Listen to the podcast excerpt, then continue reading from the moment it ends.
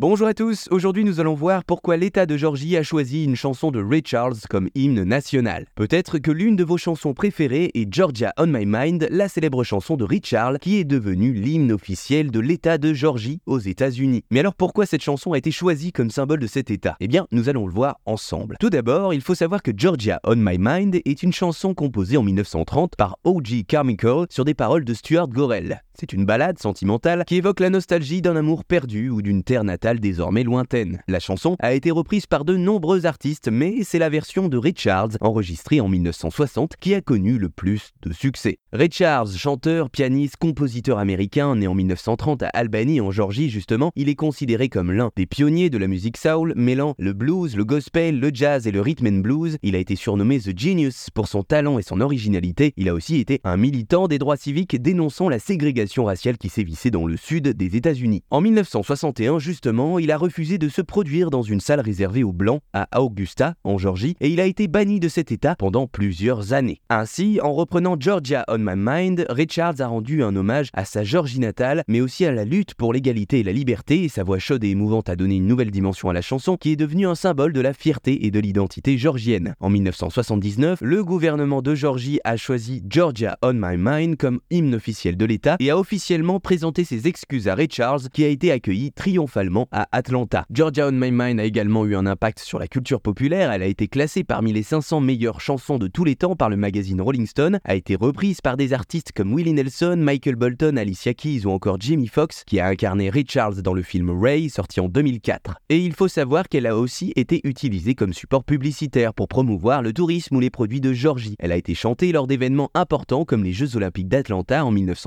1996 ou les élections sénatoriales de Georgie en 2020. Voilà, vous savez maintenant pourquoi l'État de Georgie a choisi une chanson de Ray Charles comme hymne national.